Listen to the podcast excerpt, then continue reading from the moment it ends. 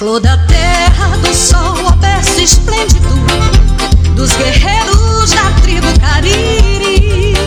Sou teu filho e ao teu calor cresci, amei, sonhei e vivi. Ao sopé da serra entre os canaviais, quem já te viu, oh, não te esquece mais. Pra te exaltar, ó flor do Brasil, hei de te cantar, meu grato gentil. Ao coração do Ceará, comigo a nação te cantará. No teu céu, linda, brilha estrela fugida, que há cem anos norteia teu porvir. Grato amado, idolatrado, teu destino has de seguir.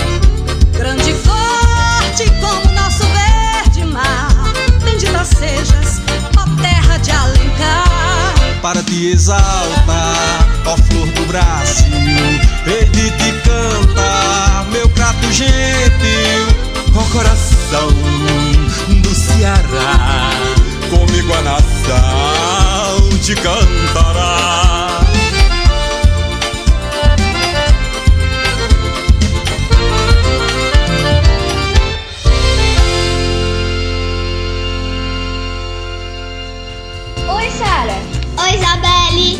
Começar o programa Minuto Começa a Rádio Literária Carrapato.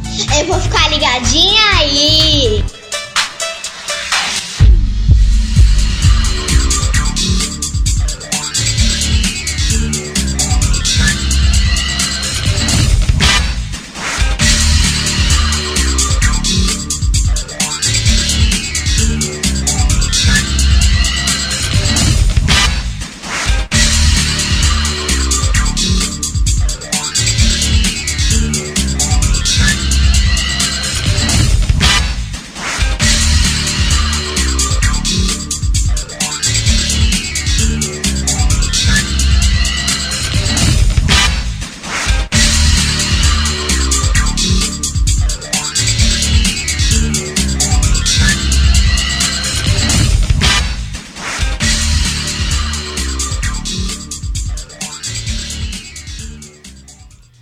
Muito boa tarde, ouvintes da Rádio Literária. Estamos começando hoje, sábado, né, dia 9 de abril de 2022, mais um programa Minuto Mais Saúde. É, hoje é tarde de carrapatearmos juntos, é. E o tema do programa de hoje, né, na verdade, o tema dos programas do mês de abril, é os desafios das comunidades agroecológicas e as organizações sociais, né? A gente sauda todos os nossos ouvintes, em especial aqui na nossa comunidade do Carrapato. Hoje é dia de feira, né? Saudando aí os nossos feirantes, que já já é, teremos, né? Uh, da, da, daremos, na verdade, início a mais uma edição da feira aqui da nossa comunidade. Saudando também os nossos ouvintes pela internet, né? O pessoal da Rádio Cafundó, os nossos ouvintes que nos acompanham pela Rádio Cafundó também os nossos ouvintes que nos acompanham é, pelo, pelo podcast, né? Também é, temos programas é, disponíveis em podcast. Lembrando que você quiser acessar né, a nossa rádio, acompanhar o nosso programa, né, estamos pela Radiosnet, CX Rádio. Também temos, é, estamos é, pelo aplicativo, né, temos um aplicativo né, que você pode baixar e acompanhar toda a programação da rádio. Também é, estamos no site né, da rádio, rádio literária carrapato.xyz. Esse é o, é o site aqui é, da nossa rádio. É, estamos começando aqui mais uma edição do nosso programa Minuto Mais Saúde. Muito boa tarde, Érica. Boa tarde, Samuel. Né? Hoje eu pude vir né?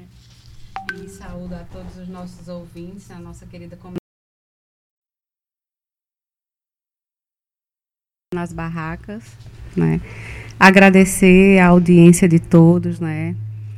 É, como a gente tinha falado, esse é um mês bem especial para a gente, é o mês de aniversário do programa, então a gente preparou é um, um, uma programação extensa, mas uma programação com conteúdo que atravessa o cotidiano e a vida daqui da nossa comunidade, né?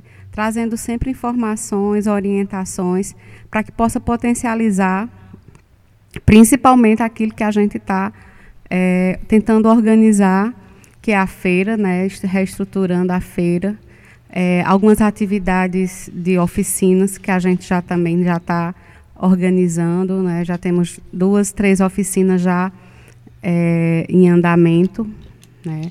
uma oficina com, com o pessoal do Baixio da, das Palmeiras, de, de Fuxico, uma oficina, uma oficina com a Margarida, Margarida é, Pereira, Pereira né? né? sobre a questão do empreendedorismo, principalmente para as mulheres. E a última oficina né, foi um presente e a gente está aqui articulando com a Louzinha, que é uma raizeira e, e analista ambiental hoje aposentada do CMBio, então vai oportunizar uma oficina aqui com a gente de forma presencial. A gente está só articulando com ela, né, ela... o dia, o horário, para que seja é, tranquilo, para que, que as mulheres da comunidade e as outras pessoas possam também estar tá participando. Ela que vai participar aqui do nosso programa hoje, né, Erika? Sim, vai participar. O programa está bem especial, né? Muito bacana. E vamos agora de utilidade pública. Vamos de utilidade pública, sempre começando aqui o nosso programa, né, trazendo aqui algumas informações uh, importantes uh, a respeito dos casos de Covid aqui na nossa cidade. A gente né, tá acompanhando aqui ao longo dos nossos programas. Né? Esses são dados fornecidos pela Secretaria Municipal de Saúde aqui da nossa cidade do Crato, do dia 7 do 4, né? Vamos a esses dados. Né? Caso suspeito aqui na nossa cidade, há três casos suspeitos confirmados, casos confirmados aqui na nossa cidade, 20.904, recuperados 20.651, ah, casos descartados 38.308, total de óbitos aqui na nossa cidade, 253 óbitos. É, nesse momento, nenhuma pessoa em isolamento. Total de notificações aqui na nossa cidade: 59.214 notificações. Né? A gente também está acompanhando aqui no nosso programa o vacinômetro, né, Érica? Esses são os dados ah, fornecidos agora pela Secretaria Estadual de Saúde. Esses dados também são do dia 4. Vamos a ele. Ah, até o momento, né, são 19 milhões 205 mil e 14 doses aplicadas. Primeira dose, 7 milhões 938 mil 285 doses é, da primeira dose, né? Segunda dose, cadê a segunda dose? 7 milhões 173 mil 308 é, da segunda dose. Total de doses únicas aqui no nosso estado, 178.870, é, né? Ah, doses adicionais, 8.683. Ah, primeira, primeira dose de reforço, né?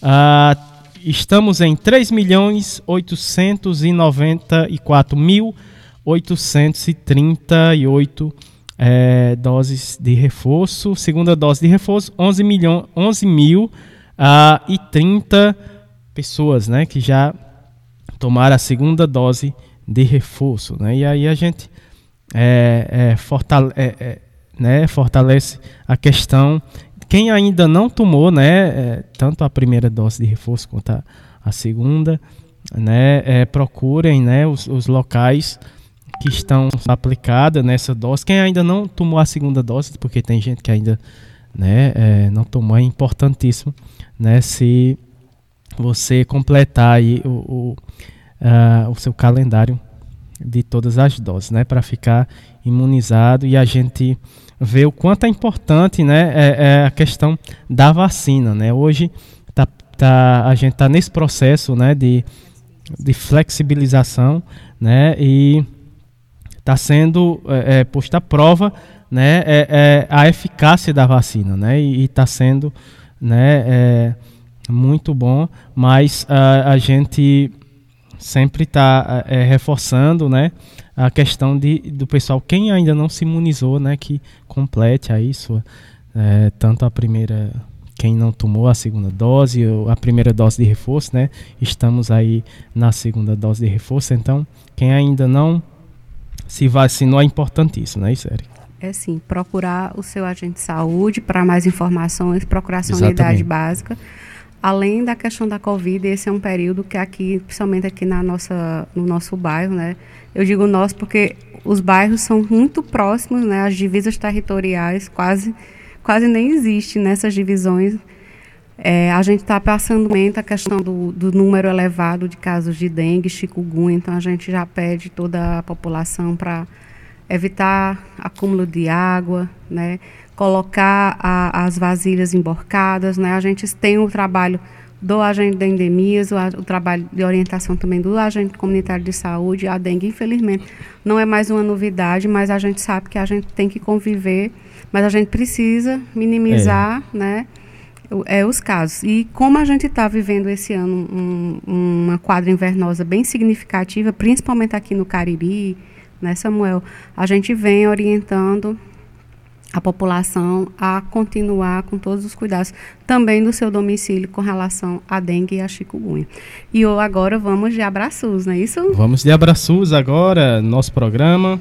Já já eu vou falar aqui dos nossos convidados. Agora vamos de abraços. Vamos sim. Então, abraços mais que especial para todos os nossos colaboradores, né? Em especial para Patrícia Silva, da Rede Humaniza SUS, professor Ricardo Cecim, nossa querida Lorraine Solano, Graça Portela, da Fiocruz Recife, ou Fiocruz Rio de Janeiro, a Rádio Paulo Freire, de, da Universidade Federal do Pernambuco, professor Sérgio Aragá, que é a Margarida Pereira, doutor Olivandro e toda a Grande equipe. doutor Olivandro. Vai estar em breve conosco. E toda a, a, sua equipe da UBS Mutirão, lá de Cajazeiras, a Sandra Honora, a Dinalda, a Gisele, o Cícero, o Gleidson, a Daiane, a dona Galdina, a dona Gorete e a Léa. Um abraço para o nosso querido também professor Alcindo Ferla, a Vanderleia Pulga, Ney Vital, né? Lá da Rádio Asa Branca, Petrolina, o professor Itamar Lages, a Paula Érica, da ANEPS, Movimento SUS nas Ruas, as nossas grandes parceiras, Rádio Cafundó, e a nossa mais recente parceria com a Rádio Graviola, é. não é isso, Samuel? Exatamente, né? Mais uma grande parceria, né? Aproveitar e mandar um abraço, né, para Monique Lima, né, que também está colaborando aí no programa Aguaceiros. Esse, o programa que ele vai ao ar antes, né, antecedendo aqui o nosso programa Minuto Mais Saúde. E agora vamos de nossa programação. Vamos falar aqui do, dos nossos convidados, colaboradores do programa de hoje, né, já começar agradecendo a participação é, desses colaboradores. Né. Primeiro bloco, atualidades e pandemias e pandemia, vamos ter a participação do Nelson Felice uh, de Barros, ele que traz o, o tema Os Desafios das Comunidades Agroecológicas e as Organizações Sociais. Depois teremos a fala da Natália Barbosa Campos, com o tema Agroecologia como alternativa para a produção agrícola. Depois teremos, ainda no primeiro bloco, a fala da Maria Araújo Ferrer a Luzinha, né? Ela que já é conhecida aqui né, no, na nossa comunidade. É, recentemente ela deu uma palestra muito boa, por sinal, né? E ela está aqui a, a, é, participando né, do nosso programa hoje. Ela vai trazer o tema o uso das plantas medicinais é, do cerrado e da caatinga, é, como prevenir as doenças e resgatar os saberes populares do Cariri. Segundo bloco, saúde, bem-estar e educação, vamos ter a fala do Igor Gondim, mais uma vez aqui no nosso programa, que traz o tema receitas saudáveis como aproveitamento integral dos alimentos. Depois, nossa querida Etna Thaís, ela que vai trazer o tema, um, ela, um pouquinho do que todos podemos fazer para ajudar.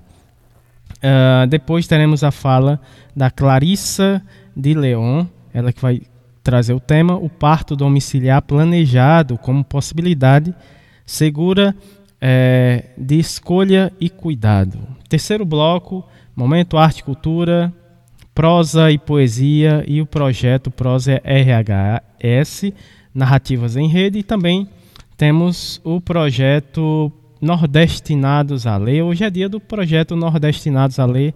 Nossa querida Luciana Bessa vai estar conosco hoje no programa. Ela vai trazer o tema Cordel Agroecologia e Meio Ambiente de Josué Moreno, né?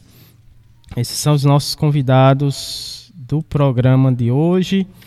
Vamos começar aqui o nosso programa, como sempre a gente começa com música. E essa próxima música é do grupo Zabumbeiros Cariri. O nome da música Santa Cruz do Deserto.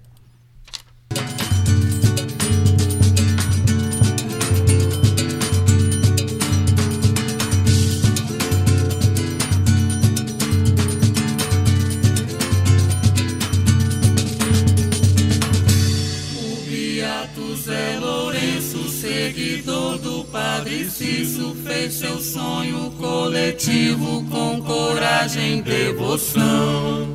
Tudo era de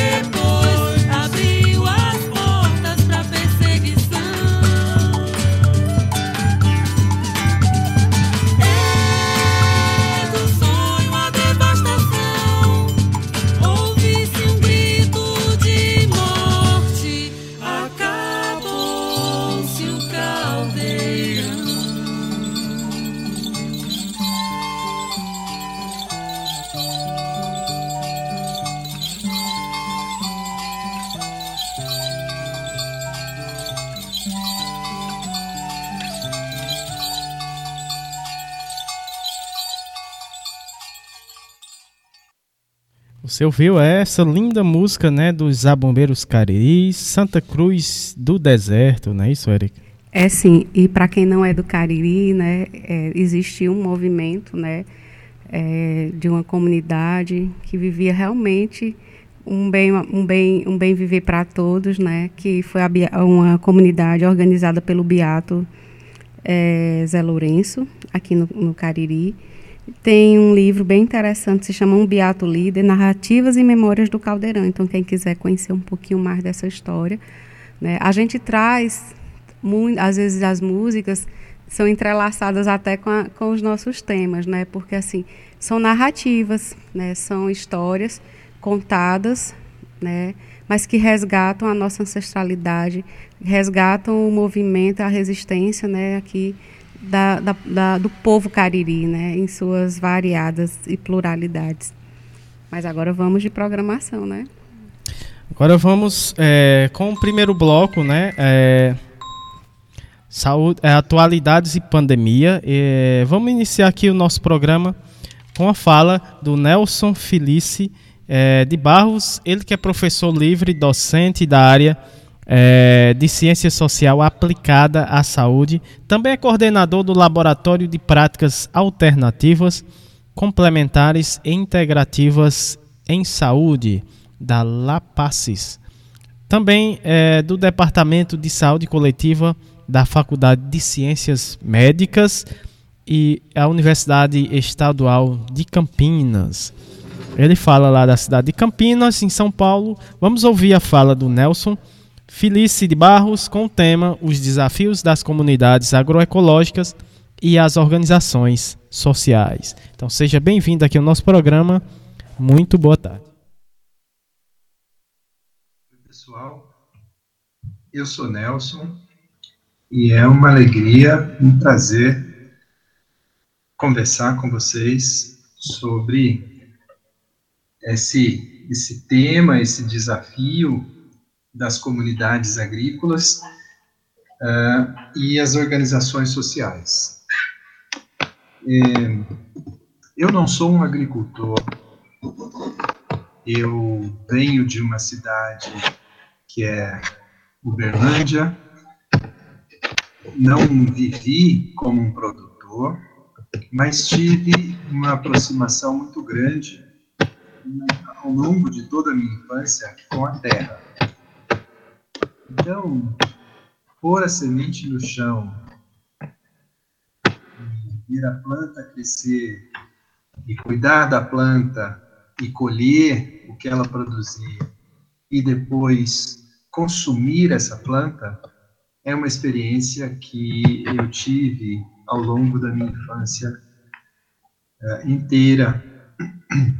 Inclusive, além de, de plantas alimentícias, tive também a experiência do uso das plantas medicinais. as assim chamadas cuidadoras da minha família eram todas mulheres, mulheres com diferentes conhecimentos, e eu tomei muitos chás para bronquite, para diarreia, coisas que a gente vai tendo ao longo do caminho e tendo, recebendo diferentes cuidados. E eu quero dizer que eh, eu entendo o grande desafio que nós temos enquanto sociedade, que é dar maior valor às comunidades agrícolas.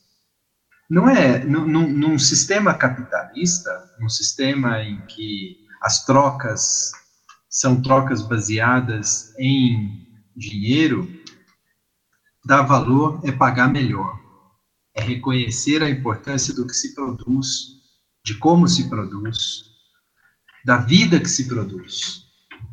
Então, eu acho que esse é um desafio da sociedade brasileira, que o agronegócio não produz, o agronegócio destrói esse projeto, da gente valorizar o trabalho do pequeno. Tá aí, tivemos a fala do Nelson Felice de Barros, ele que falou né, sobre os desafios das comunidades agroecológicas e as organizações so sociais. Né? A gente agradece né, essa fala importante né, do Nelson Felice de Barros aqui no nosso programa. É, vamos Agora a gente vai ter a fala da Natália Barbosa Campos, ela que é bióloga, mestre em diversidade biológica e recursos naturais, residente em saúde coletiva da Universidade Regional do Cariri, a URCA, né? Ela fala aqui do Crato, né? É, o, ela, ela faz parte da UBS Grangeiro 2, não é isso, Érica?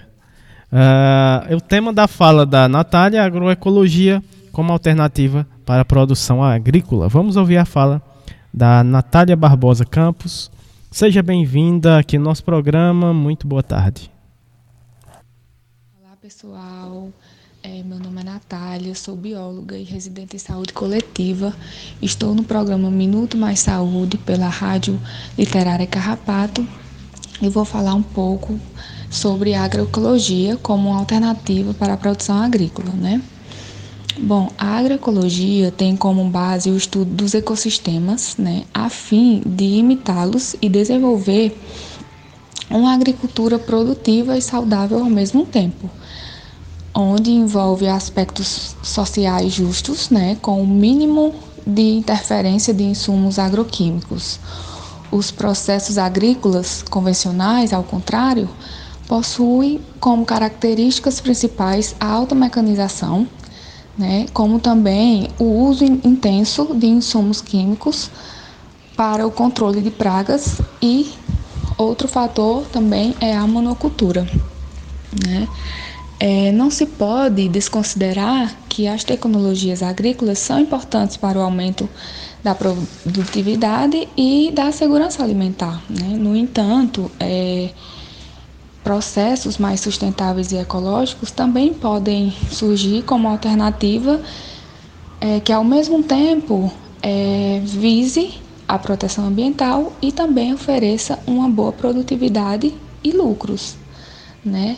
Então, a agroecologia tem como vantagem a produção sustentável, né? um trabalho justo, tem a preservação do meio ambiente, evita o uso de agroquímicos, não utiliza transgênicos. Né? É, e em relação à monocultura, essa é uma prática é, que está muito relacionada à produção para a exportação. Né? onde é o cultivo de uma única espécie vegetal, como por exemplo a soja.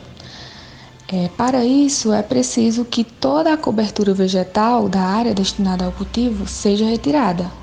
E essa prática está associada a diversos impactos ambientais, né? uma vez que a cobertura vegetal ela é retirada, vai ocasionar no empobrecimento do solo e, consequentemente, no equilíbrio, num desequilíbrio ecológico. Né? Então, é, essa monocultura ela traz grandes consequências, né? Como, por exemplo, a exaustão do solo, esgotando seus nutrientes, é, como também o uso incorreto e intenso de agrotóxicos e fertilizantes, né? Causados, causando a contaminação do solo e, consequentemente, dos lençóis freáticos e de outros recursos hídricos. Né?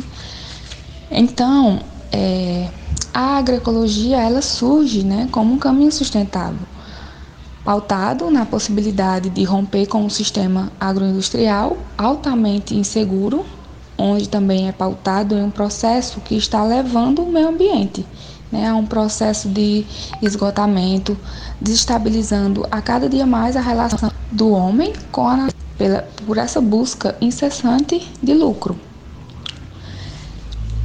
E aí, é, desestabilizando cada vez mais os ecossistemas, né, de modo não só local, mas de certa forma global, né? Ou seja, o caminho contrário é, ao da preservação e produção no sistema de agrobiodiversidade. Portanto, é, com o movimento agroecológico é capaz de garantir uma mudança no cenário agrícola atual e, por consequência, promover a preservação da biodiversidade né, e uma segurança no cenário alimentar, né, que na atualidade é uma das grandes preocupações em vários setores, né, dada a incerteza dos impactos é, causados na saúde da humanidade, né, no que tange é, a soberania alimentar. Contudo, é importante ressaltar que o setor governamental é, precisa ter um papel mais efetivo para fortalecer, não só para fortalecer tam, e também como aumentar a busca por esses agricultores, né? Por essa questão mais de agricultura familiar, né? Por esse cultivo, que justamente com esse processo de sensibilização por parte da população, é, pela busca de uma alimentação mais saudável e que tenham no processo é, de produção um ideal sustentável, né? Porque a gente sabe que essa mudança ela é possível, porém os atores sociais envolvidos eles precisam mudar seus hábitos e o setor governamental é, precisa tipo, ter mais enfoque, né? É, alicerçando é, e construindo uma sociedade, ajudando a construir uma sociedade efetivamente sustentável, né? E aí, aqui no município do Crato, temos como um exemplo as feiras orgânicas, né? Que são é, realizadas é, em determinados períodos e aí essa feira ela reúne vários agricultores familiares onde eles trazem né, sua produção para vender para, a população. Né? Então, essa feira, ela é essa feira agroecológica, ela acontece através da Associação Cristã de Base, né, em parceria com a prefeitura, né, onde justamente vem pegar esse gancho, né, da, da gente voltar o nosso olhar para essa questão mais sustentável. E é isso, né? É a gente tentar buscar caminhos mais sustentáveis para melhorar cada vez mais o meio ambiente, né? Tentar salvar o que ainda resta. Tá aí, vocês ouviram a fala da Natália Barbosa, ela que trouxe né, a agroecologia como alternativa para a produção agrícola, né? E, e, e essa é, é uma questão importante, né? Principalmente nas feiras, Aqui na nossa cidade a gente tem já está se desenvolvendo várias feiras, né? É, principalmente nesse período é, de pandemia, né? Se desenvolveram ao longo desse, desse período várias feiras, inclusive uma aqui na comunidade, né? E, e entre outros objetivos, né? A, a nossa feira ela traz essa questão é, da importância da agroecologia, né? Como você se trabalhar com a produção agrícola. E, e, e como a, a, a Natália né, citou, temos uma referência aqui na nossa cidade, né, que é justamente a feira da ACB, né, a, a, Associação Cristã de Base, né, que, que acontece uh, em certos períodos né, é, aqui na cidade do Crato. É isso, Erika. É interessante essa, essa fala da Natália, mas assim, Samuel, você também traz essa questão de que algumas comunidades começaram a, a potencializar sua própria feira, né? Recriar ou criar assim, uma forma de autossustentabilidade, né? Com coisas que, e, e que são produzidas às, às vezes próximo ou aqui na região ou no, num quintal, né? A gente está a gente tá trazendo em breve um pouco mais sobre a questão da importância dos quintais produtivos, né? É, mas assim tem não só aqui no Carrapato, né? A gente a gente sabe que o Baixio também já promove. Baixio, né? Da, é, e tem as feiras às vezes itinerantes, né? Tem a feira a Frepoaf na nos sábados, né? Na feirinha que acontece uhum. na praça. Então, assim, cada comunidade ela vem se associando, ela vem se articulando, se organizando, né, com uma forma de produção, né, é, do, do, de, de, desses produtos, né, às vezes não esperar só também projetos, isso. né? É assim, é, é muito assim, é, é uma autonomia. Isso, isso também é importante, né? Que a comunidade ela tem essa autonomia, mas ela tem uma autonomia que ela pense isso de uma forma mais crítica, com certeza, né? Reflexiva e assim e também acreditar nesse no, no, no potencial né, do que ela pode produzir. Quando a gente começou aqui, eu digo quando a gente começou, né? Porque é, a gente tem o maior carinho pela feira, porque a feira foi um, um, um sonho que foi sonhado a partir da, de falas assim do, do, de programas, né? A gente até faz, às vezes a gente brinca assim, os programas hoje não são mais programas, né? Os programas às vezes são contações de histórias, são narrativas, né? Não são aulas também, que a gente uhum. não quer isso, nunca quis assim ter um formato de, de ter de ter assim uma, uma fala é, como se fosse assim explicando é, algo, não. É uma conversa, é uma contação, né? É assim, é uma forma assim que a pessoa que vem para colaborar, ela se sinta presente, ela se sinta próximo, né? E próximo dessa comunidade e das pessoas que nos escutam. Então, assim, quando a gente, quando a gente vê hoje a feira, que já são 18 feirantes cadastrados, né, isso. Samuel? E, e, e, a potência que isso é, e, e, a forma como a comunidade se organiza, né, e acredita, né, e, a, e quando a gente passou um tempo sem, sem ter a feira, né, isso teve um, um certo impacto aqui na comunidade. Né? E agora, nessa, no, no, nesse retorno, com a forma que a gente está tentando estruturar, ter a feira, ter as oficinas que, que também possam estar tá potencializando é, é, o, a, o produto, né? agregar mais a, a, para além de, da, da, venda de um produto. É mais do que isso. Né? É um momento que a comunidade ela, se, ela partilha. Né? Ela faz as trocas e ela interage com as pessoas que vêm conhecer também aqui o Carrapato. Dando continuidade aqui à nossa conversa, né, a nossa, o nosso encontro de hoje, vamos receber aqui mais é, uma convidada, a dona Maria Araújo Ferre, a nossa dona Luzinha, ela que é raizeira, analista ambiental do ICMBio, a Flona Araripe, aposentada, né? Uh, ela fala aqui da cidade do Crato. O tema da fala da dona Luzinha aqui no nosso programa é sobre o uso das plantas medicinais do Cerrado e da Caatinga, como, como prevenir doenças e resgatar os saberes populares do Cariri. Vamos ouvir aqui nosso programa a dona Luzinha. Seja muito bem-vinda, dona Luzinha, aqui no nosso programa. Muito boa tarde. Olá, pessoal. Eu sou Lozinha, raizeira e também aposentada da Floresta Nacional do Araripe, onde venho falar para vocês, ouvintes da Rádio Carrapato, do uso das plantas medicinais do Cerrado e da Caatinga como prevenir doenças e resgatar os saberes populares do Cariri. Então, o uso das nossas plantas medicinais acontecem desde que o homem estava aqui no nosso planeta, como os nossos índios cariris, calabaças, cariús, eles usavam as plantas que tinham aqui, eram grandes conhecedores para prevenir suas doenças e curá-las também. Uma das plantas bastante usada pelo, pelos índios eram o piqui e também a macaúba, que eles tiravam as cascas da macaúba, colocavam dentro de uma, um vasilhame, é, enterravam, colocavam brasas em cima e deixavam passar mais de um mês. Quando eles tiravam, estava feito o xarope para curar a doença das crianças e das pessoas adultas. Então, eles eram grandes conhecedores de tudo que tinha aqui, a potencialidade delas, como usar, quais partes usar e para que usar. Também conheciam também uma planta muito importante na sua utilização, é o jatobá. O jatobá é altamente rico em vitamina A, vitamina B, vitamina C que preveniu as gripes, a asma, o cansaço.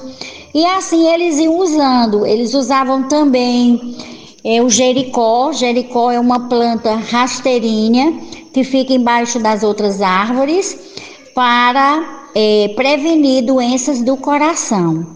Eles eles faziam chás, faziam xaropes, faziam lambedores com essas plantas, faziam rapés e assim eles iam se curando e iam curando os outros.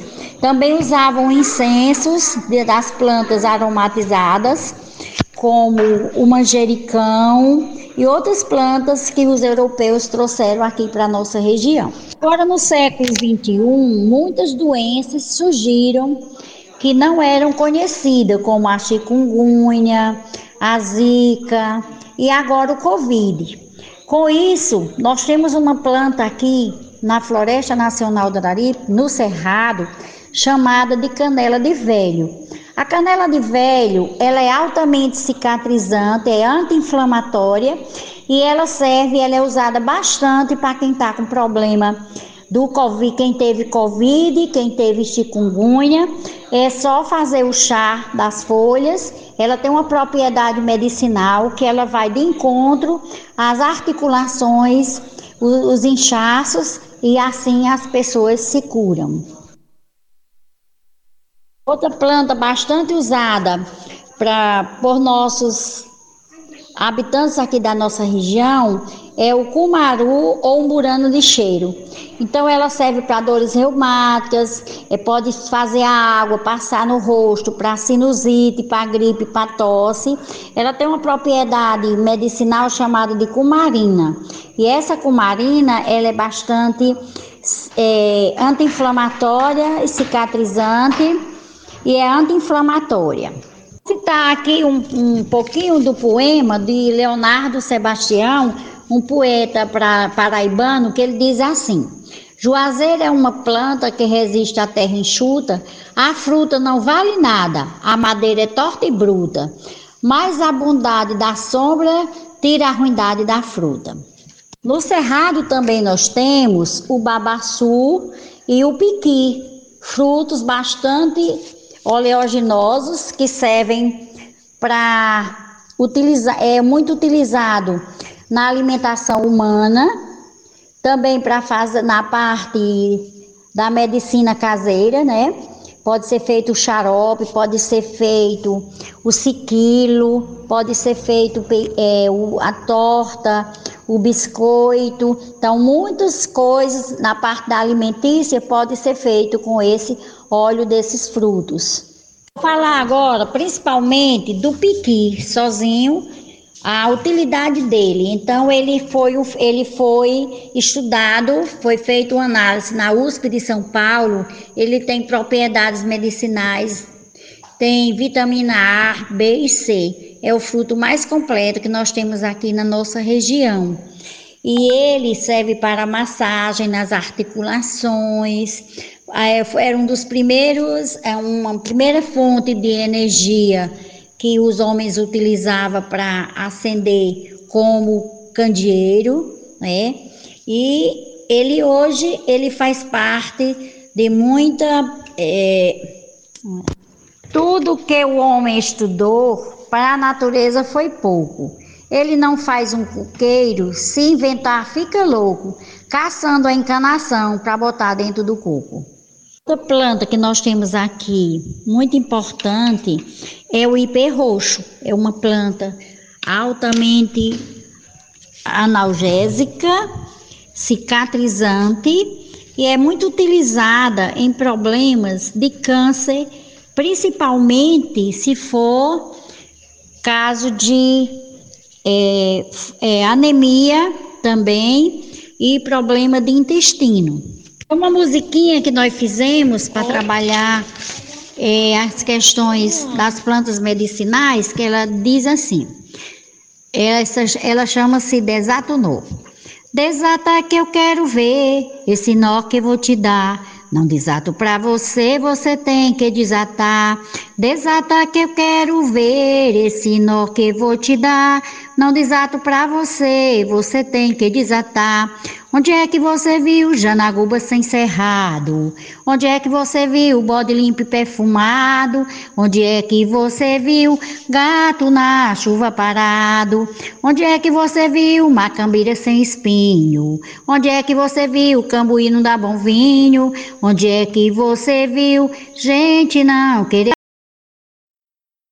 que eu quero ver esse nó que eu vou te dar. Não desato pra você, você tem que desatar. Meu WhatsApp é 889716 4060. Raizeira à disposição de vocês, qualquer problema que queiram tirar, que queiram saber encontrar solução. Um beijo a todos vocês. A gente é que agradece, Luzinha, pela sua sabedoria, né, pela essa sua espontaneidade. Só quem conhece Luzinha sabe o que ela irradia, o que ela tem de tanta luz, né, Samuel? E a gente vai organizar assim essa oficina, né? Quando eu convido ela, se é presencial, eu disse, nesse primeiro momento não, mas vai ter um momento que a gente quer você de uma forma presencial. Então, assim, a gente fica muito feliz, né? A gente, você vem não só aqui na comunidade do Carrapato, a gente sabe que seu trabalho vai para além da, da região do Cariri, já viajou é, várias partes do Brasil e do mundo, né? É, com seu saber, né? E a gente fica muito feliz e agradece. Encerrando aqui o nosso é, primeiro bloco, né, tivemos aí a fala da Maria Araújo Ferrer, a nossa querida Luzinha, qual a gente agradece né, a sua participação e contribuição. Estamos ansiosos aqui com a sua é, é, presença, viu, dona Luzinha, aqui na nossa comunidade, né, trazendo é, essa trazendo esse, esse grande conhecimento, né, que ela já teve uma vez aqui recentemente, se não me engano, no mês de fevereiro, né, e aí o pessoal, a comunidade gostou bastante, né, está de volta mais uma vez em breve aqui ao nosso Carrapato. E aqui vamos encerrando aqui esse primeiro bloco com a música né, do Dr. Raiz, né, o nome da música Nordestino.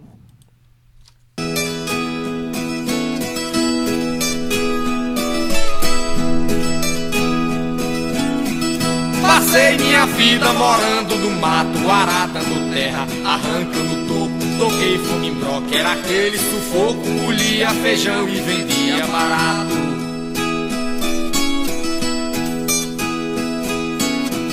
Criava um cachorro, uma vaca e um gato e um burro ligeiro pra eu trabalhar.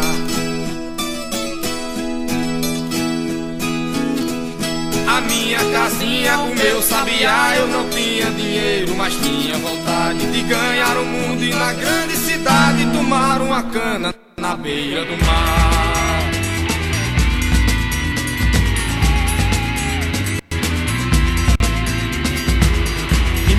1992 resolvi fazer. Uma plantação Com falta de chuva e com muita oração. Bater na minha roça uma tarefa de arroz. Aguei a terra e um tempo depois Fiquei satisfeito em poder trabalhar.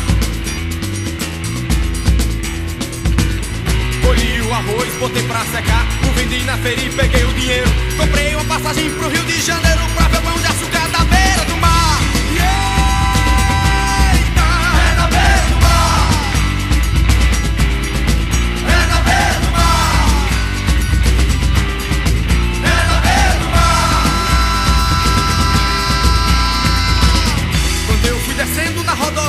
chegou um moleque de cabelo liso, a cabeça baixa e entristecido. Olhou para mim e foi logo dizendo: Tô passando fome, tô quase morrendo. Me dê sua mala, deixa eu carregar. Eu todo animado, deixei me ajudar. Quando percebi que fiz uma besteira, pegou minha mala e saiu na carreira, soltando risada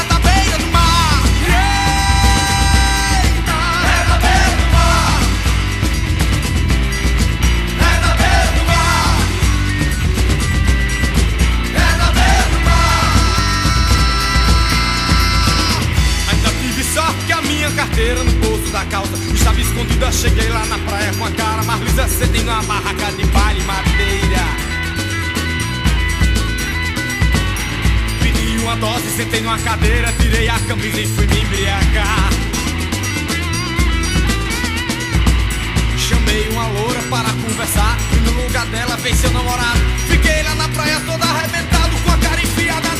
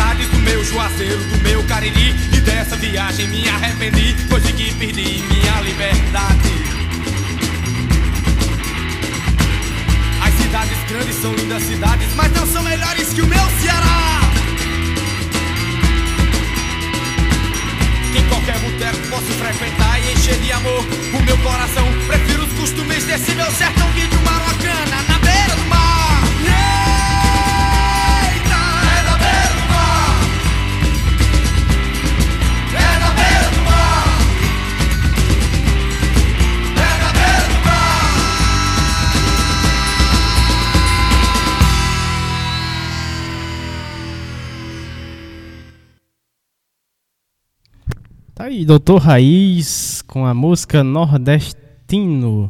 É, com essa música a gente abre aqui o segundo bloco, é, Saúde, Bem-Estar e Educação. É, vamos ter aqui a fala do Igor Gondim, que é nutricionista especialista em atenção básica, pós-graduado em comportamento alimentar e nutrição e educação nutricional, também residente é, da residência multiprofissional em saúde coletiva da URCA. Também está lá na UBS Grangeiro 2, né? Ah, ele fala aqui da cidade do Crato. O tema da fala do Igor: receitas saudáveis com aproveitamento integral dos alimentos. Vamos ouvir a fala do Igor agora no nosso programa. Seja bem-vindo aqui ao nosso programa. Muito boa tarde, Igor. Olá, muito prazer. Sou o nutricionista Igor Gondim, estou na Rádio Literária Carrapato no programa Minuto Mais Saúde e hoje eu vim continuar a nossa conversa, sim, parte 2, sobre o desperdício de alimentos e como podemos colocar nossa mão na massa e fazer preparações simples, rápidas, nutritivas e saudáveis. Vamos nessa? A primeira receita é um suco de casca de abacaxi com capim santo. Sabe aquela casca que você descarta quando descasca? Legal, né? Agora você vai reaproveitá-la. Esse suco ele é rico em magnésio, vitamina C, poder antioxidante e poder anti-inflamatório e que pode ser utilizado em várias refeições e ocasiões, como café da manhã, lanche da tarde, nossa famosa merenda aqui no Ceará, no jantar. Basta utilizar a imaginação. Então prepare o papel e caneta e anota. Ingredientes: cascas de um abacaxi bem lavadas, não pode esquecer essa parte. Uma xícara de chá de capim cidreira, um litro de água, açúcar a gosto. Isso é opcional. Você vai bater tudo no liquidificador. As cascas de abacaxi, o capim cidreira e a água. Depois disso, você tem a opção de coar ou não e adoçar a gosto. Daí é só se servir. Nossa segunda receita de hoje é uma deliciosa geleia de casca de melão. Ela é muito rica em potássio, fibras, cálcio e fósforo. Isso ajuda na proteção do coração e na saúde intestinal. É uma ótima opção para adoçar pós-almoço de domingo, não é verdade? Então vamos lá para os ingredientes. Uma xícara de chá de cascas de melão bem lavadas e picadas, uma xícara de chá de água, uma e meia xícara de chá de açúcar, um pau de canela e três cravos da Índia. Você vai bater as cascas com água no liquidificador. Após isso, você vai levar ao fogo o açúcar, a canela, os cravos, juntamente com as cascas batidas com água, lá no liquidificador, cozinhando em fogo brando e mexendo sempre, até dar o ponto exato de geleia. Você também pode fazer essa receita com cascas de abacaxi, cascas de mamão, maçã, pera, goiaba, melancia e por aí vai. É utilizar da criatividade. Tá vendo que a gente pode realmente reaproveitar os alimentos que seriam descartados, como as cascas, talos, sementes e por aí vai? É uma maravilha, né? E a nossa terceira e última receita de hoje é uma deliciosa sopa de talos de legumes e hortaliças, muito nutritiva, saborosa e uma ótima opção para ser utilizada no jantar. Vamos nessa com os ingredientes? Prepara aí: um dente de alho, uma cebola pequena, uma colher de sopa de óleo, uma xícara de chá de talos, que aí pode ser espinafre, beterraba, agrião, cenoura, por aí vai. Uma xícara de chá de água para bater os talos, um litro de água, duas batatas cortadas em cubos, meia cenoura cortada em cubos, uma colher de café de sal. Lembrando que todos esses ingredientes de legumes e hortaliças, eles podem ser substituídos pelos que você tem em casa e o que você pode comprar, tá certo? Então vamos ao modo de preparo. Refogue o alho e a cebola em óleo em uma panela e reserve. Ao mesmo tempo, você vai lavar bem os talos, vai picá-los e bater com água no liquidificador. Depois disso, você vai despejar esse caldo né, dos talos que você bateu com a água e vai jogar em uma panela onde está o refogado de alho e cebola. E você vai adicionar mais água. Depois você vai juntar as batatas, a cenoura, o sal e deixar ferver um pouco. Depois é só se servir. Então é isso, pessoal. Espero que vocês tenham gostado das dicas das, rece das receitas de hoje. E lembrando mais uma vez que podemos e devemos aproveitar de forma integral os alimentos e tudo que a natureza nos oferta. Ah, não esqueçam de higienizar corretamente com água corrente, hipoclorito de sódio, que vocês podem fazer essa retirada nos postos de saúde e usar bastante a imaginação. É isso. Encontro vocês em breve e até mais. Tá aí, né? Vocês ouviram o nosso é, Igor Gondim, ele que trouxe várias receitas saudáveis e também são, são fáceis de fazer, né? É, muito bacana. O Igor vai estar de volta com mais receita, Érica? Muito é, interessante. Tem, tem, temos surpresas ah. aí, viu, Samuel? Assim, é, a gente já. Estava brincando com os meninos essa semana, vamos, vamos começar a dar, dar spoiler, né? No Instagram. a gente está em andamento de um projeto, né? Que ele falou, acho que falamos semana passada, Sim. que é o o Quitanda Virtual Casa Exatamente. Posto, né, que a gente está estruturando, tanto com o Igor, que é nutricionista, com a bióloga, com a Natália, né, então vem novidade aí com algumas informações, dicas, né?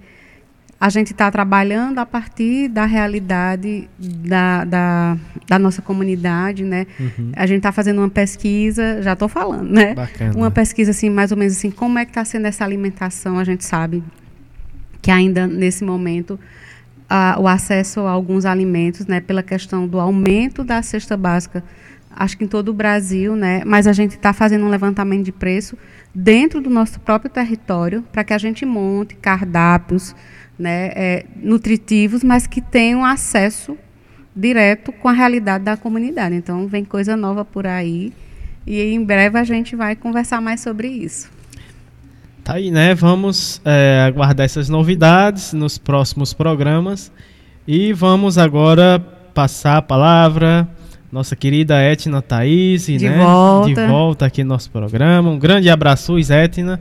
Ela que é instrutora de artes orientais, Tai Chuan, Shin Kun, e facilitadora de meditação, também auro, auriculoterapeuta, psicóloga da saúde pública de Blumenau há 27 anos, é, com projeto de práticas integrativas na área de saúde mental essa é a nossa querida Etna Thaís, né? É sim, e a gente está esperando em breve, Etna, sua visita aqui Eita, ao Cariri, né? Seria massa, Etna. Fazer um programa ao vivo aqui, né, junto com a gente. Uh, o tema da Etna hoje, ela vai falar sobre um pouquinho do que todos podemos fazer para ajudar, né? Mais uma receita, né, Erika? É. Vamos é, ouvir a Etna Thaís. Muito boa tarde, Etna. Seja bem-vinda mais uma vez aqui no nosso programa. Boa tarde, ouvintes da Rádio Literária Carrapato, todos os nossos queridos ouvintes e nossa equipe que elabora esse programa maravilhoso. É, venham mais uma vez estar presente com vocês e trago uma história de um beija-flor. Relaxe, se aquete no lugar que você se encontra e ouça atentamente esta história sobre o nosso pequeno beija-flor que vivia em meio à floresta. E um dia surpreendeu todos os outros animais pelas suas atitudes em benefício à floresta e a todos os companheiros. Um dia de manhã, uma nuvem muito grande e escura surgiu lá no alto do céu acima da floresta, onde o beija-flor morava. A nuvem estava furiosa, rugia e trovejava, fazendo um barulho estrondoso. Ela jogava raios luminosos na mata e um deles acertou uma velha árvore morta que imediatamente pegou fogo. Em seguida, a nuvem respirou profunda e assoprou as chamas, fazendo com que se espalhassem todas elas pelas árvores ao redor. As labaredas cresceram, as chamas ficaram altas e chegaram a ameaçar o topo das árvores, onde o beija-flor tinha seu lar. Ele não teve escolha e tentou sair voando, voando cada vez mais alto, mas a tempestade se enfurecia e as chamas cresciam, e o pequeno beija-flor olhava para baixo e via os seus muitos amigos animais que viviam na floresta correndo de um lado para o outro, assustados com o fogo. Eles não sabiam para onde ir, nem como encontrar um lugar seguro. O beija-flor começou a ficar aflito e preocupado com seus amigos animais. Porém, começou a sobrevoar a mata, olhando para baixo os pequenos locais e tentando pensar numa forma, numa ideia de ajudá-los. Ficava voando e batendo suas asinhas. De repente veio uma ideia e ele plainou um pouco mais abaixo, próximo aos amigos, dizendo: Em direção ao rio, sigam-me, eu mostrarei o caminho para vocês. Por aqui! E passou a voar, tentando guiar seus amigos. Mas nem todos os animais conseguiram acompanhá-lo pois alguns não ouviram e outros estavam presos entre as chamas pedindo socorro. De repente, o beija-flor teve outra ideia. Foi até o rio, mergulhou na água, deixando suas penas ensopadas. Voou novamente para a floresta que estava em chama de fogos ardentes e chacoalhou-se todo, as gotículas de água caíram sobre as labaredas de fogo, fazendo um barulhinho.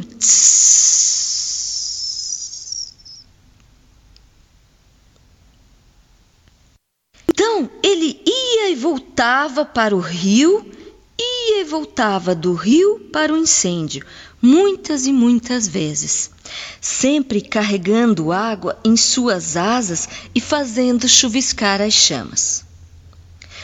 O beija-flor estava tão concentrado na tarefa de apagar o fogo que nem percebeu que estava sendo observado. Lá no alto, muito acima das nuvens, existia um castelo com torres altíssimas sobre o brilho das estrelas. De dentro da terra da felicidade, não acreditavam no que vinham. O que será que este pequeno pássaro está tentando fazer? perguntavam-se. Será que ele acha que pode apagar um incêndio desse tamanho com apenas algumas gotículas de água?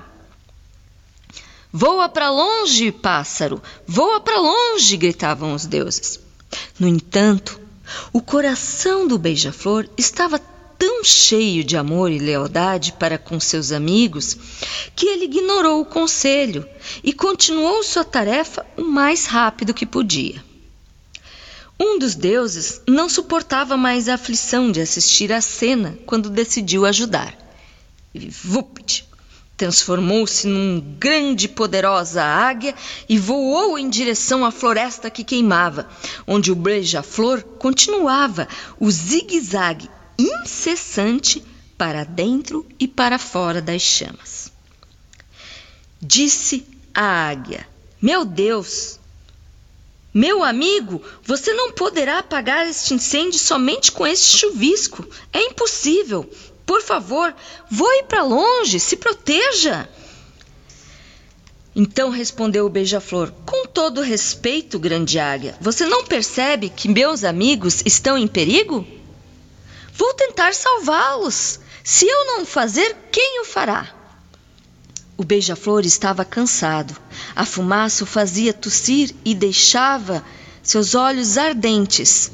E a água deixava suas penas extremamente ensopadas e pesadas. Mas ele não iria desistir da tarefa.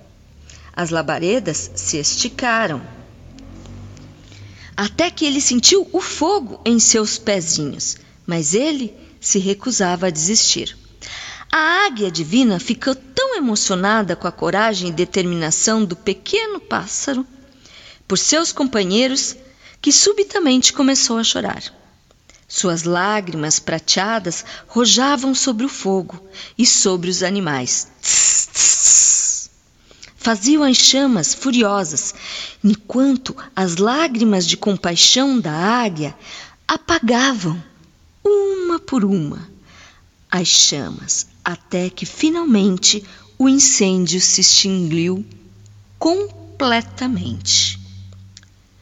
O beija-flor não podia acreditar. Estava feliz, todos os seus amigos animais estavam salvos. Piou, piou de alegria, e dava cambalhotas e voava com as suas asinhas pelo céu fazendo círculos. O sol não parava de sorrir enquanto assistia o beija-flor feliz. Todos os animais aplaudiram e saudaram a vizinha. Viva, viva! O valente beija-flor nos salvou. Muito obrigado, muito obrigado. A nuvem negra desapareceu no horizonte e a grande águia divina voou de novo acima do céu, se transformando em Deus. Quem imaginaria que um pássaro como este, tão pequenino, poderia ser corajoso, determinado, com tanto amor em seu coração? Ele merece uma recompensa, sei exatamente o que. Então, a divindade levantou sua mão e apontou para o pequeno beija-flor. E enquanto os animais olhavam encantados, surgiu um jato de estrelas coloridas e uma nuvem de fumaça abraçou o beija-flor. Quando a nuvem dissipou, a sua plumagem era colorida, como as cores do arco-íris, e ele cintilava sobre o nobre olhar do sol. O que podemos ver com essa história é que às vezes podemos nos sentir impotentes diante de alguns desafios. Mas uma pessoa, qualquer pessoa, tem características, tem dons, tem habilidades que pode vir beneficiar outros. É importante que possamos compreender que nós temos a grande capacidade de transformar. Mas não transformar começando por grandes gestos e grandes transformações. Nós temos uma capacidade de começar a transformar pequenos espaços, pequenos momentos. E esses pequenos momentos começam por nós. À medida que nós nos transformamos, reconhecemos as nossas qualidades, os nossos dons, por mais simples que sejam, nós vamos começando a gerar ondas que vão se expandindo e às vezes beneficiamos alguém do nosso lado, que se envolve e beneficia mais alguém, e de repente o benefício se estende a toda uma comunidade, e a todo uma, um bairro, a toda uma cidade. Tomando assim uma dimensão maior até do que nós imaginávamos. Então, esse é o sentido da nossa história de hoje.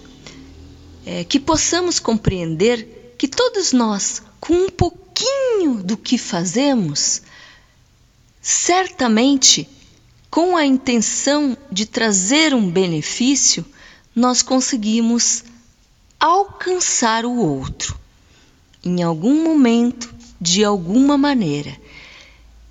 E esse pouquinho pode transformar vidas inteiras, assim como o nosso pequeno beija-flor conseguiu salvar seus amigos e também toda a floresta. Nós também podemos conseguir é, fazer transformações que venham em benefício a muitos seres e a muitas situações, começando por nós e pelo lugar em que nós moramos. Muito obrigado, pessoal, por essa escuta de hoje e deixa eu lembrar novamente vocês aqui. Eu estou aguardando que vocês me mandem alguma história que vocês conhecem e que eu possa estar é, trazendo essa história para ser compartilhada, para ser escutada e poder nos mover, nos promover dentro de nós alguma reflexão, algum sentimento que nos traga bem-estar, porque bem-estar é saúde. Nos deixa mais animados, nos deixa mais ativos, né? E nós precisamos é, resgatar é, e motivar as nossas sensibilidades para situações que promovam o bem-estar da nossa comunidade. Um grande abraço a vocês, um bom final de semana e já que a gente não vai se ver, uma feliz Páscoa. Que todos possam comemorar os, a sua transformação dentro do que cada um de nós acredita. Um grande abraço, até o próximo encontro. Tá aí, tivemos a participação mais que especial da nossa querida Etna Thaís. Ela trouxe um pouquinho do que todos podemos fazer para ajudar, né? E como a Thaís falou, você também pode participar aqui do nosso programa, trazendo história, né? Para é, a Thaís narrar, né? No, na, na sua participação aqui é, no nosso programa, né? Então, quem estiver interessado é só entrar em contato aqui, né? Com, com a nossa rádio, que a gente vai é, é, é, repassar informação de como será, como você pode construir né, essa, esse esse roteiro, esse roteiro para poder você mandar para a Etna, né, Érica?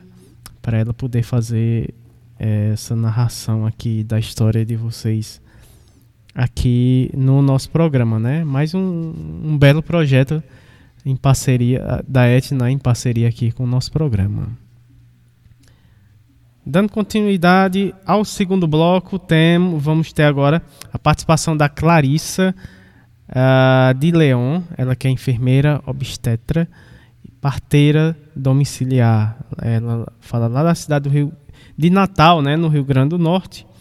É, o tema da fala da Clarissa, ela vai falar sobre o parto domiciliar planejado como possibilidade segura de escolha de cuidar e cuidado. Né? Vamos ouvir a fala da Clarissa de Leon. Seja bem-vinda aqui ao nosso programa. Muito boa tarde. Olá, meu nome é Clarissa de Leon. Eu sou enfermeira obstetra de formação, parteira domiciliar. Estou aqui hoje na Rádio Literária Carrapato, no programa Minuto Mais Saúde, para falar sobre parto normal e principalmente sobre parto domiciliar planejado. Muitas de nós já escutou histórias das nossas mães, das nossas avós, que pariram em casa com a ajuda de outras mulheres, de parteiras da comunidade. Hoje em dia, essa prática já não é mais tão fácil a gente encontrar, porém ela está sendo revitalizada através das mãos ainda da parteria tradicional e também das parteiras profissionais, que são as enfermeiras, obstetras como eu. Para a gente parar em casa, existem alguns critérios de elegibilidade que vão tornar esse parto mais saudável e seguro. Por exemplo, a sua gestação precisa ser de risco habitual, uma gestação saudável, ou seja, sem pressão alta, sem diabetes, sem infecções de difícil tratamento, alterações na sua ecografia. Outro critério muito importante que nos traz segurança e saúde para nós enfermeiras obstetras é que você tenha um local para parir que possa ser próximo a um serviço de saúde, para caso você precise, você possa buscar um apoio e um auxílio. Essas parteiras você pode encontrá-las. Eh, nós estamos no WhatsApp, nós fazemos rodas de gestantes, eh, acompanhamos o pré-natal das mulheres também, com muita informação de qualidade, baseado também no nosso saber popular, mas também em evidências científicas sólidas que vão trazer para você mais segurança no que a gente tem atualizado para assistência para mulheres, para os bebês, durante o trabalho de parto e pós-parto, amamentação também. Eu estou realizando uma série de lives esse mês para comemorar e celebrar os seis anos que eu realizo o pré-natal coletivo, que é uma vivência linda de troca de experiências entre mulheres, entre famílias. Afinal de contas, o nascimento é um evento da família. Não é um evento do médico, um evento da parteira, é um evento de toda aquela família que está ali aguardando a chegada desse novo ser, esse mundo. Então, o pré-natal, além dos exames clínicos, ele precisa ser realizado também com uma avaliação clínica pessoal, presencial, onde nós enfermeiras, parteiras, nós realizamos também a educação perinatal. O que é isso? É você conhecer o seu corpo, como funciona o seu corpo, é, o que esperar no momento do trabalho de parto. Quais são as fases do trabalho de parto? Quando é que ele começa? Né? Aquelas primeiras dores que a gente sente, se a gente perde o tampão mucoso, se tem raias de sangue, se a bolsa rompe antes do trabalho de parto, o que, que eu estou sentindo, como lidar com essa dor que chega, né? É, como ela é regular ou é irregular, né? Qual é o momento de fato da gente chamar a parteira para nossa casa ou procurar uma maternidade? Muitas de nós, sem essa informação, às vezes a gente acaba chegando na maternidade antes da hora e a gente fica propensa a intervenções sem necessidade, a indução de parto e às vezes até uma cesariana sem indicação clínica. Então é importante a gente conhecer o nosso corpo e o que esperar durante esse processo. Na fase ativa do trabalho de parto, as contrações elas já estão mais ativas, como o nome está dizendo. Elas têm intervalos mais curtos, de 4, 3 minutos, e elas duram mais. Então a gente já está sentindo chegar aquela hora. Né? É o momento então que a gente precisa fazer exercícios, caminhar, ficar naquela bola é, se pendurar num tecido, num armador de rede também, né? agachar, enfim, aquele momento em que a gente precisa que a abertura da pelve ajude o bebê a girar entre as nossas entranhas, né? ele vai girando até ele descer com suavidade e chegar naquele momento do nascimento que a gente chama de momento expulsivo né? mas é o momento da vida, é o momento onde a força ela toma conta do nosso corpo.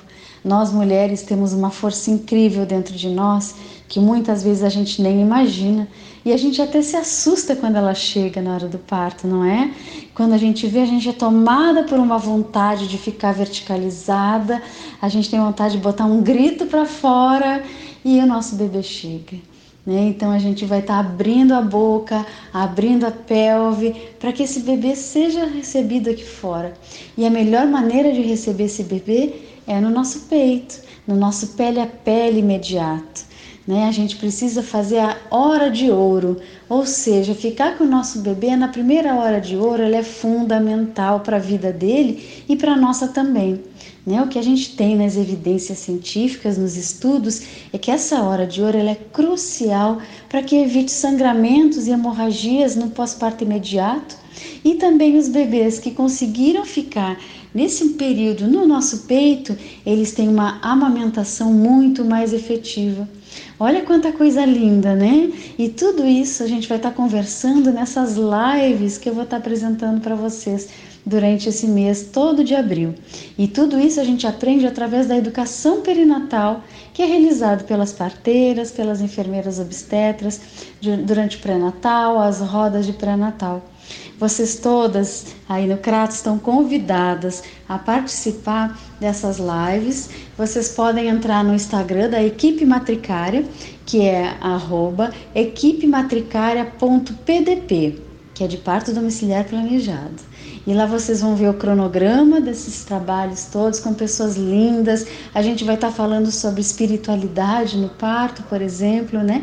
Esse momento de transcendência tão, tão fascinante que é. A gente vai estar falando de evidências científicas e a gente vai estar falando também por que escolher nascimento que não apenas hospital. É seguro? Não é seguro? Vamos tirar essas dúvidas? Eu espero encontrar todas vocês lá. Um beijo. Tá aí, você ouviu a fala da Clarissa de Leon, né? ela falou sobre os partos do planejado como possibilidade segura de escolha e cuidado. Né? A gente agradece a da Clarissa aqui no nosso programa e a gente encerra aqui o segundo bloco né? e vamos com música. A próxima música é do Xangai, Estampas Eucalol do Xangai. Poeta cantado é poeta presente. É Hélio Contreiras que me deu essa maravilha, que é assim.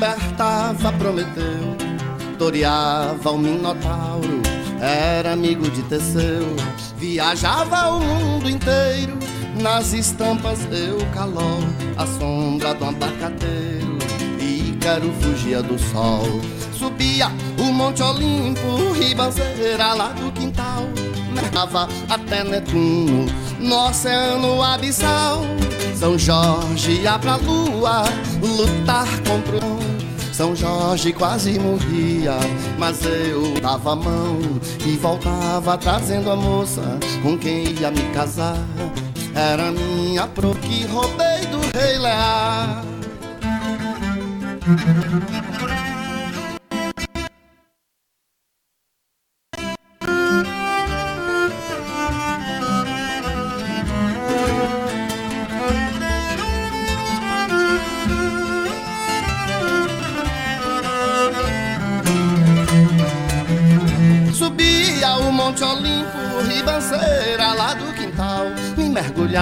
Até Netuno no oceano abissal.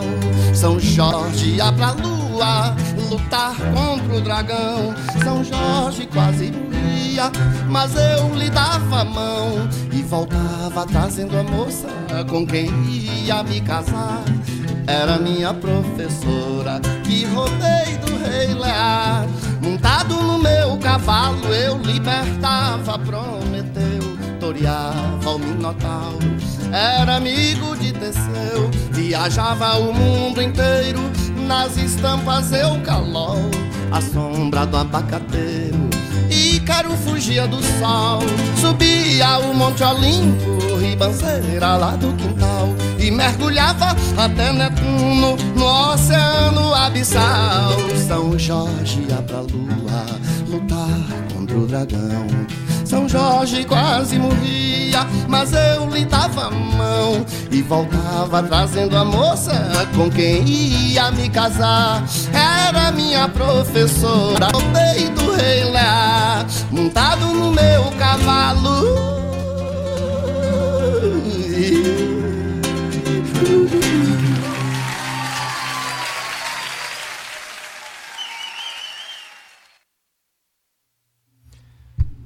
Então, estamos de volta com o programa Minuto Mais Saúde, com seu terceiro e último bloco, né? A gente uh, terceiro bloco que é o momento arte, cultura, prosa e poesia, projeto Prosa RHS, narrativas em rede.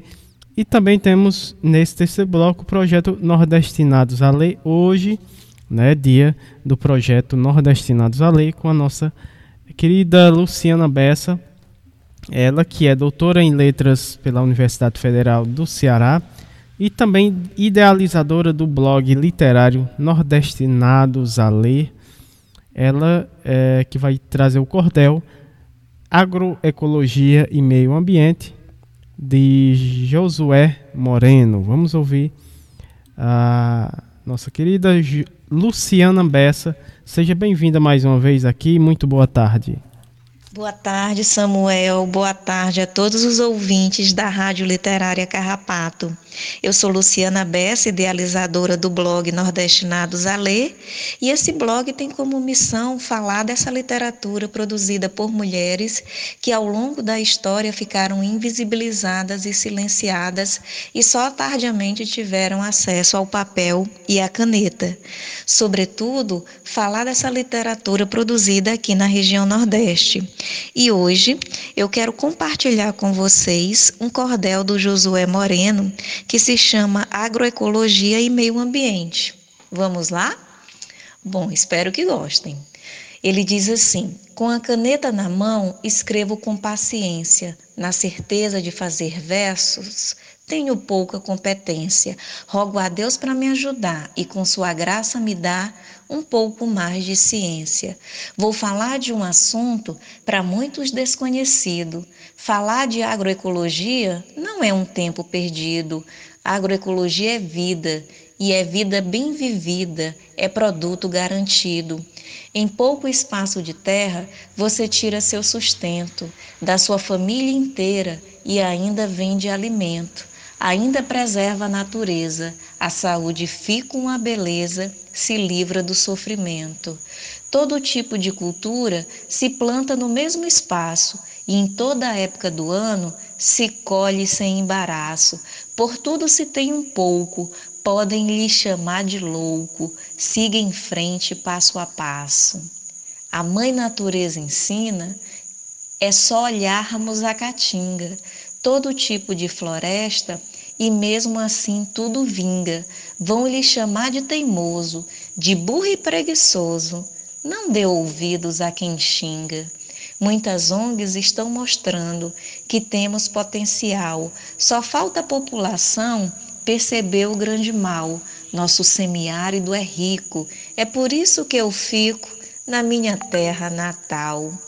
Eu não vou sair daqui, podem me chamar de besta, porque aqui vivo bem, tenho verdura na cesta. Ainda tem outra lógica, vendo na feira agroecológica e tenho um dinheirinho extra.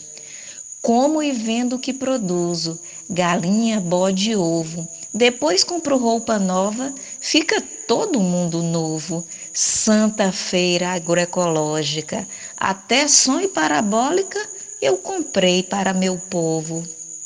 Estando organizado, a vida é só alegria. Até gado eu tenho hoje, bebo leite todo dia.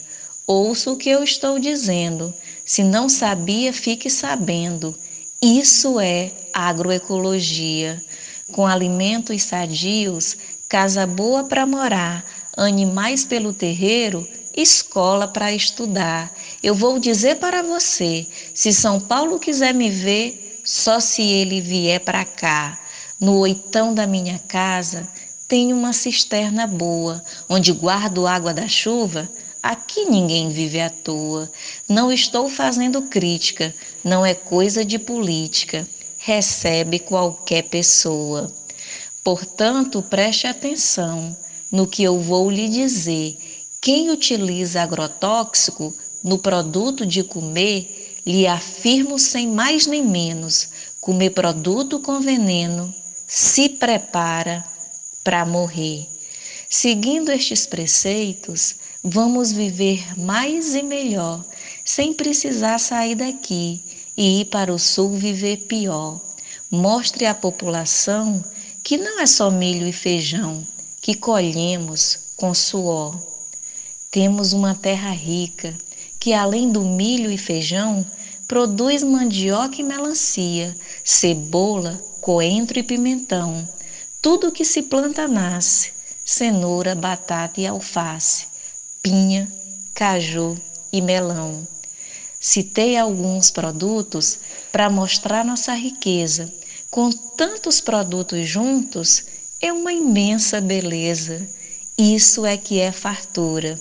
Se não fosse a agricultura, nada vinha à minha mesa. Solicita aos governantes, sociedade em geral, vamos levar mais a sério a questão ambiental. Vocês não estão percebendo que estão há anos cometendo para a natureza um grande mal? Destroem a Amazônia, a nossa maior riqueza, matam nossos animais, que só semeiam beleza. Faça alguma coisa agora, porque sem fauna e sem flora se acaba a natureza. No tema meio ambiente, eu não tenho formatura, mas a natureza ensina. Isso é verdade pura. O que estou escrevendo foi vivendo e aprendendo dentro da agricultura. Rios e riachos morrem, bem a partir da nascente, ateiam fogo nas matas, matando qualquer vivente. Ó oh, gente sem compromisso, não sabem que tudo isso só mata o meio ambiente. A partir da nossa casa, Vamos fazer nossa parte, sendo assim colaboramos para não haver um desastre. A natureza agradece, alertar quem desconhece. Isso também é uma arte. Deus, como será a vida das futuras gerações? O ser humano destruindo, provocando os vulcões, falta de chuva e terremotos, aquecimentos e maremotos, sol quente, e furacões. Ao invés de cortar, plante, regue o chão, faça um pomar, arborize seu terreiro, seu sítio ou outro lugar. Você está destruindo e a natureza pedindo para ninguém lhe assassinar. Mata, agreste e sertão agradecem com louvor às ONGs que bravamente apoiam o agricultor. Hoje tenho cidadania saúde, paz e alegria. Sou camponês de valor. Aqui termino dizendo: meu povo, muito obrigado. Se gostou da minha rima, diga, foi do meu agrado. Às suas ordens estou, mas se você não gostou, por favor, fique calado. E aí, o que, que vocês acharam? É lindo, né? Mas que a gente não fique calado, que a gente preserve a natureza, que a gente fale das coisas boas, tá certo? E que a gente valorize nossas terras, valorize o agricultor e preserve a natureza. E é isso. Boa tarde e gratidão. Tá aí, né? Encerramos o nosso programa com esse lindo cordel, né, Érica? É, é, a gente agradece demais a Luciana Bessa mais uma vez aqui participando, colaborando com o nosso programa. É, a, a, gente agradece a Luciana, a todos os outros colaboradores do programa de hoje, né? Que você vai falar agora. É. Agradecendo demais, né? É, mais um programa, né? É, esse do mês de abril, com os desafios das comunidades agroecológicas e as organizações sociais, né? Então, todo sábado a gente traz uma ruma de convidados, né, para a gente estar tá, e colaboradores, né, são convidados e colaboradores para a gente estar tá falando sobre esse tema, né? E, e, e, é uma fala mais linda que a outra, né, Erika? É uma e, fala, uma fala bem reflexiva, com né, com, com, com novos ensinamentos, né, compartilhamento de saberes, né?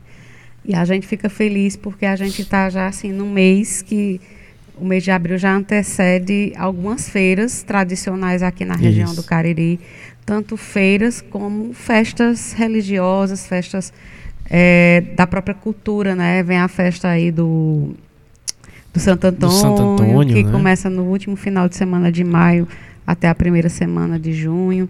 Depois vem a Expo, o São João, São, São, João Pedro. São, Pedro. A gente está vendo como é que vai ficar a questão da, da das quadrilhas, né? quadrilhas. Os festejos juninos, né? Se, se vai ser liberado para ter festival, ou cada bairro pode começar a fazer seus Uhum. ensaios. Tem uma reunião, né, Samuel, esses próximos Isso, dias com o exatamente. secretário de Cultura local.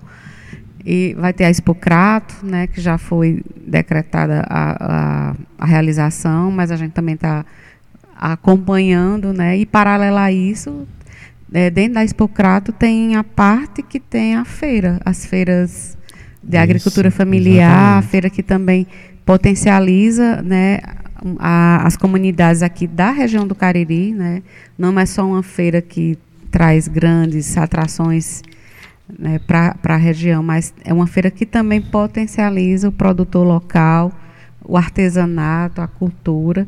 E a gente também estava tá pensando como a gente vai fazer essas articulações para agregar, né, paralela a- ao evento, Ao evento, né, atividades as aqui atividades. culturais dentro da comunidade do Carrapato. Né? Exatamente, né? A gente tá, já tá nessa conversa, né? A gente, o pessoal aqui da, da comunidade, com, com a coordenação da feira, já começando a planejar essa questão, né? De, E antes da Expocrata tem também o São João. Né? O Exatamente. ano passado a gente fez um São João virtual, muito bacana, né? viu? E a gente vai retomar as articulações, né? Mas também com essa perspectiva de talvez ter a- os festejos, né? As competições de quadrilha junina aqui na região do Cariri. A gente está aguardando essas deliberações a partir também dos secretários de cultura, né? Da região. Agradecendo aqui os nossos convidados e colaboradores que participaram do programa de hoje. É ao Nelson Felice de Barros, também a Natália Barbosa Campos, a Maria Araújo Ferrer, a- também ao Igor, ao Igor Gondim, a Etna Thaís, a Clarissa de Leon e a Luciana Bessa, né? Esses foram os nossos colaboradores do programa de hoje, a qual a gente manda um grande abraço, né? E agradece demais para toda essa turma. E vamos de abraços, né? Para os nossos ouvintes, o pessoal que esteve acompanhando o nosso programa até o momento. E que são os grandes Que colaboradores são os também. grandes né? colaboradores também, né? Mais uma vez a Patrícia Silva, da Rede Humaniza SUS, nosso querido professor Ricardo Cicim, nossa querida Lohane Solano, a Graça Portela, da Fiocruz Rio de Janeiro, a Rádio Paulo Freire, a Rádio Cafundó, né, que faz a, transmissão, a retransmissão do programa nas segundas-feiras, a partir das 15 horas. Nosso querido professor Sérgio Aragá, que é a Margarida Pereira, o doutor Olivandro e toda a turma lá do Mutirão, lá de Cajazeiras, Paraíba, né? Sandro Honório, a Adinalda, a Gisele, ao Cícero, ao Gledson, a Daiane, a dona Galdino, a dona Gorete, a Léa, o professor Alcindo Ferla, a Vanderleia Pulga, Ney Vital, né, jornalista e comunicador também da rádio Asa, da rádio Cidade no, com o programa Nas Asas da Asa Branca lá em Petrolina, nosso querido professor Itamar Lages, a Paula Érica, a NEPS, o Movimento SUS nas ruas, a Rádio Cafundó, já falei, né, a Jaqueline Abrantes, a professora Rocineide, né, sempre uma grande colaboradora, e a Rádio Graviola, né? E a Rádio Graviola, mais um parceiro aqui, né? Chegando para É. fortalecer ainda mais esse movimento bacana. E acolher também todos os feirantes que já estão Sim, já é, estão né? já aí na feira. A gente vai já dar um pulinho aí, né, Samuel? para conferir. Pois é, a gente agradece demais a, a audiência de todos, em especial o pessoal aqui da comunidade do Carpato que esteve com a gente hoje, o pessoal que nos acompanhou, né, pela internet, o pessoal que nos acompanha pelo podcast, né, a gente agradece a audiência, eh, os ouvintes da Rádio Cafundó também a, a gente agradece a audiência de todos vocês. E até o próximo sábado com mais Minuto Mais Saúde. Pra gente vai a gente vai se encontrar para carrapatear mais uma vez, né? A gente agradece demais. Um grande abraço para todos e até o próximo sábado.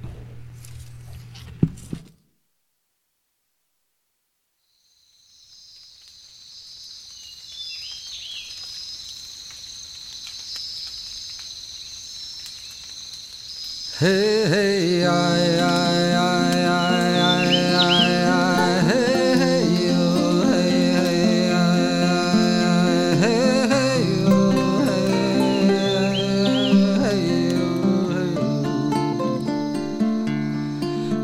Nessas horas que estamos diante do fogo, Deus convoca tudo e todos num momento de oração.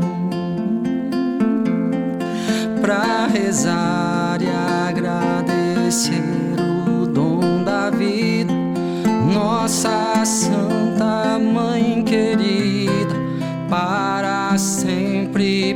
sempre Pachamama. Los abuelos entoaram os seus cantos, os seus rezos, lindos sonhos nos antigos rituais.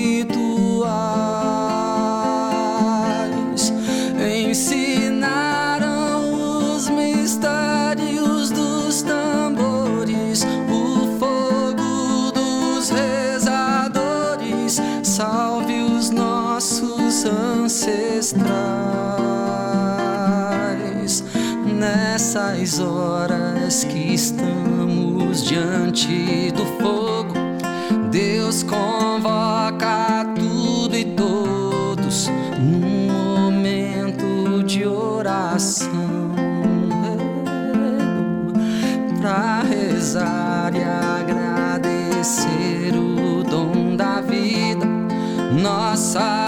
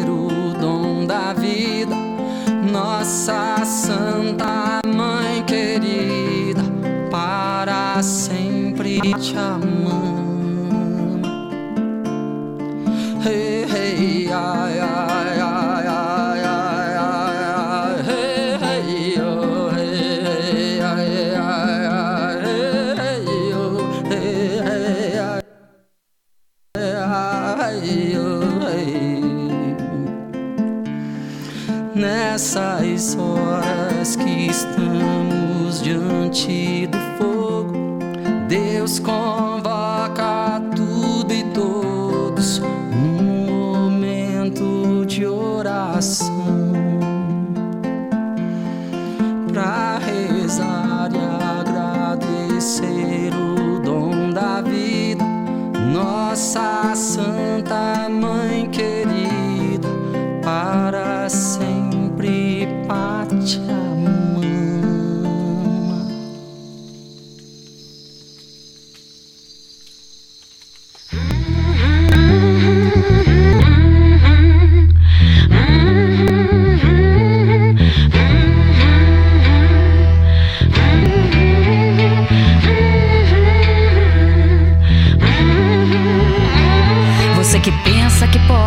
dizer o que quiser, respeita aí. Eu sou mulher. Quando a palavra desacata, mata, dói. Fala toda errada que nada constrói. Constrangimento em detrimento de todo discernimento. Quando ela diz, não, mas eu tô vendo, eu tô sabendo, eu tô sacando o movimento. É covardia no momento quando ele levanta a mão. Ela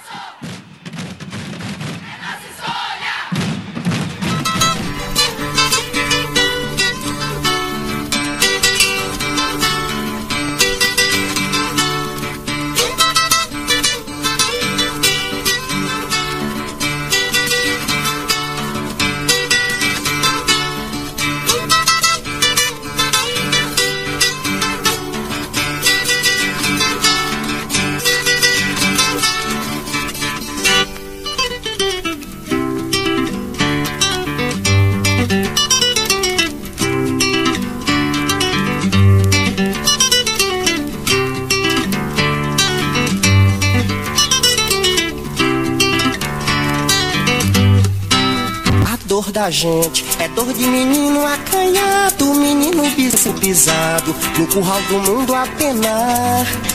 Que salta aos olhos, igual um gemido calado, assombrado, mal assombrado. É a dor de nem poder chorar. A dor da gente é dor de menino acanhado, menino bezerro pisado, no curral do mundo a penar que salta aos olhos, igual um gemido calado, assombrado, mal assombrado, é a dor de nem poder chorar. Mourinho de homens que nem girinuns amassados, mansos meninos tomados, massa de medos iguais.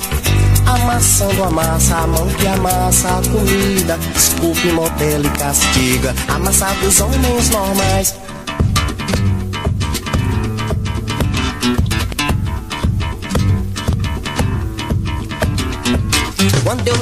Massa da mandioca, mãe. Da massa. Quando eu lembro da massa da mandioca, mãe. Da massa. Quando eu lembro da massa da mandioca, mãe. Da massa. Quando eu lembro da massa da mandioca, mãe.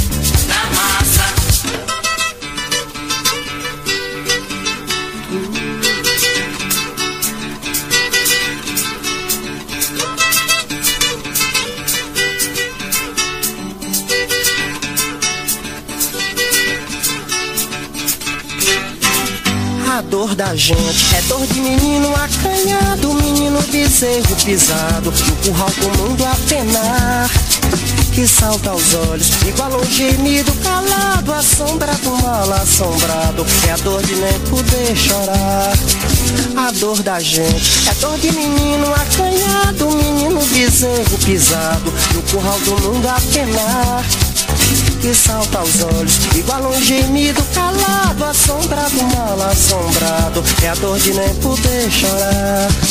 moinho de homens que nem girimuns amassados, mansos meninos domados, massa de medos iguais. Amassando a massa, a mão que amassa a comida, o que moda diga, amassados homens normais.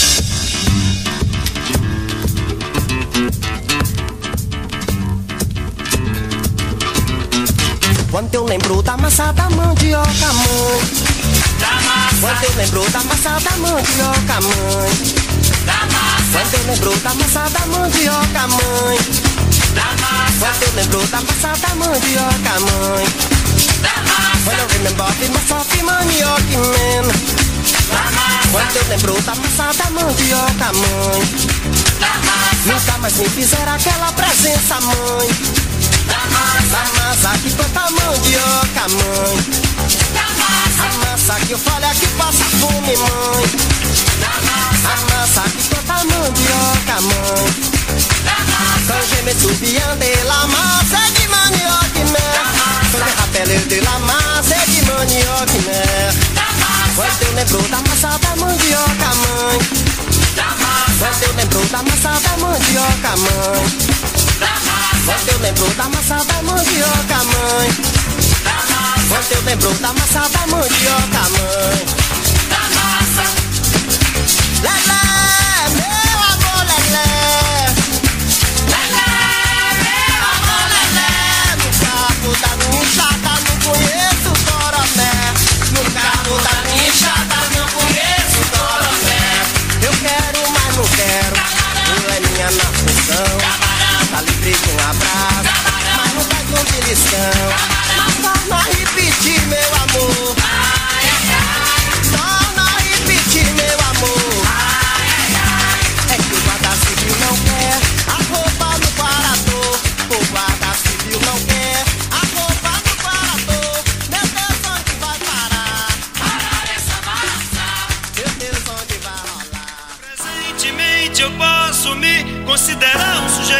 Sorte, porque apesar de muito moço, me sinto são e salve forte. E tenho comigo pensado, Deus é brasileiro e anda do meu lado, e assim já não posso sofrer no ano passado. Tenho sangrado demais, tenho chorado pra cachorro.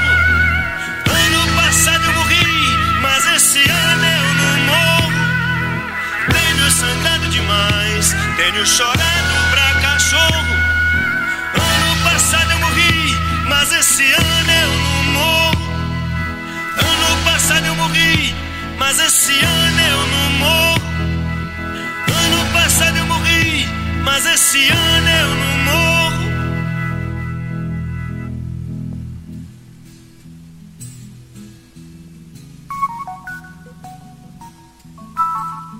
Presentemente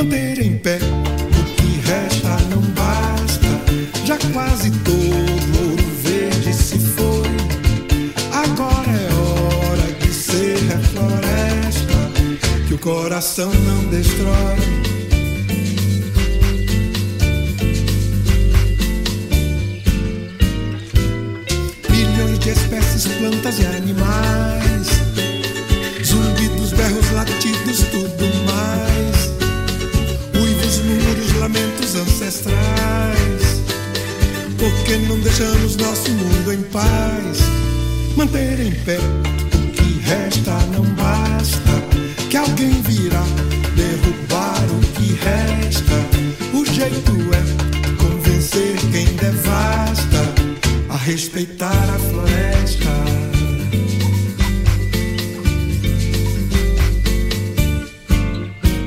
Manter em pé o que resta não basta. Já quase todo o verde se foi. Agora é hora de ser refloresta, que o coração não destrói. coração não destrói Respeitar a floresta. Respeitar a floresta. Respeitar a floresta. Que o coração não